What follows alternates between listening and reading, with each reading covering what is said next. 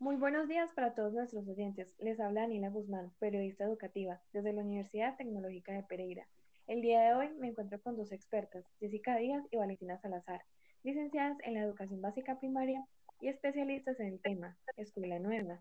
Ellas nos van a comentar un poco acerca de este modelo. Bienvenidas. Hola Daniela, muchas gracias por la invitación. Estamos muy contentas de poder acompañarlos en este espacio a ti y a los oyentes. Hola, buenos días Daniela, muchas gracias por la invitación. Muchas gracias a ustedes. Conocemos entonces que la escuela nueva fue diseñada en Colombia a mediados de los años 70. Pero ¿cuál es la razón por la cual surgió este pensamiento? Bueno, esta idea surge con necesidad de las propuestas de varios educadores para ofrecer la primaria completa y mejorar la calidad y efectividad de las escuelas de nuestro país. Su foco inicial se conoce que fueron las escuelas rurales, especialmente las aulas multigrado, escuelas donde uno o dos maestros atienden todos los grados de la primaria simultáneamente, por ser las más necesitadas y aisladas de nuestro país. Además de esto, nace con necesidad de brindar una mejor educación a todos los estudiantes y permitir que los educadores puedan formarse en un ámbito en el que les permita atender a todas sus necesidades escolares. Dado a que esta es una propuesta de carácter pedagógico, ¿cómo funciona este modelo educativo?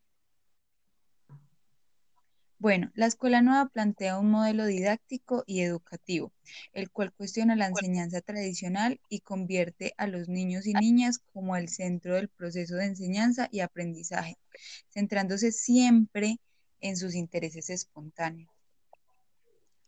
De igual forma, aspirando a que fortalezcan su actividad, libertad y autonomía, dejando de lado el papel del maestro como autoridad y único portador del conocimiento para convertirlo en un dinamizador de la vida en el aula. En cuanto a las necesidades encontradas, nuestro contexto social hace referencia a problemáticas tales como la pobreza, exclusión social, entre otras.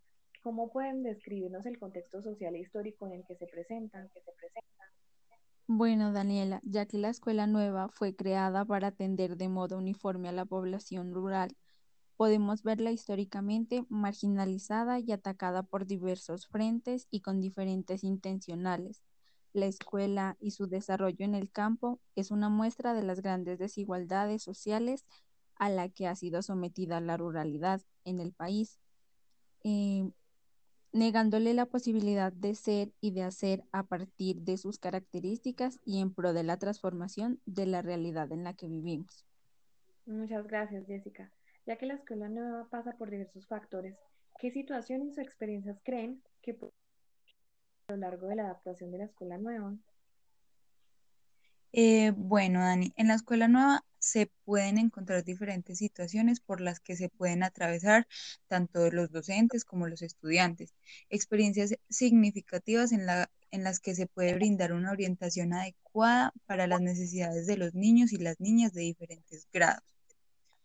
La experiencia rural no solamente impacta a niños, niñas y profesores, sino también a las familias y comunidades, porque a raíz de esto se pueden generar agentes grandes de cambio, por lo cual es importante reconocer que se basa en el fortalecimiento de escuela-comunidad.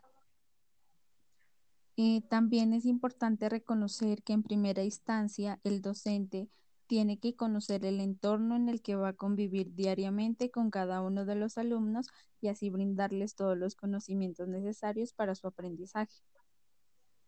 Como conocemos, hemos visto que el docente cumple un alto grado de importancia.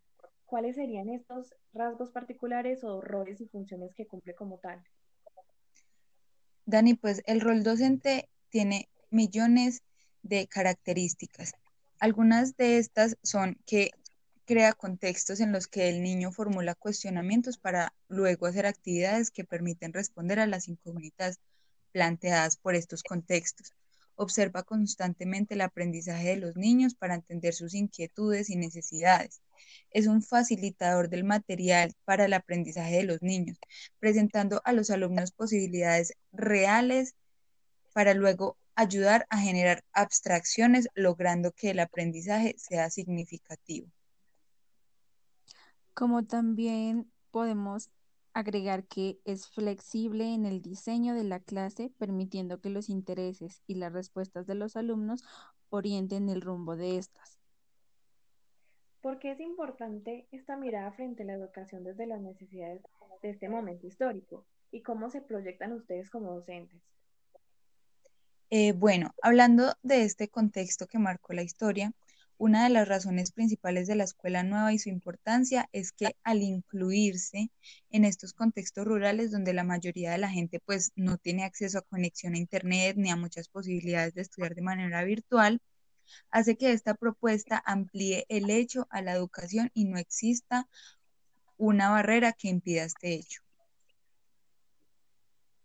También favorece que la asistencia de niñas y niños tenga un número menor a 10 estudiantes en casi todos los establecimientos de escuela nueva, ya que permite una educación personalizada con cada estudiante. De esta manera no se crean aglomeraciones y es posible continuar con la educación. Como proyección en docente, el sector rural y viéndolo desde el modelo pedagógico, Escuela Nueva permite garantizar un mejor futuro para la educación pública, brindando oportunidades escolares y mejorando la calidad de vida de cada uno de los estudiantes en estos momentos. Claro, Jessy, tienes razón. Además de esto, considerando que el docente se convierte en un líder y acompañante de comunidad, pues como lo mencionamos anteriormente, este mantiene una relación interpersonal con los padres de los niños y las niñas, permitiendo que pueda dar distintas soluciones de viabilidad frente a las situaciones en las que sus estudiantes necesitan un mayor acompañamiento respecto a distintos temas de enseñanza. Muchas gracias. Es muy interesante lo que nos pudieron compartir, pero se nos ha acabado el tiempo. Es un gusto que nos acompañaran en el día de hoy. Gracias por la información brindada a cada uno de nuestros oyentes. Las esperamos en otra oportunidad.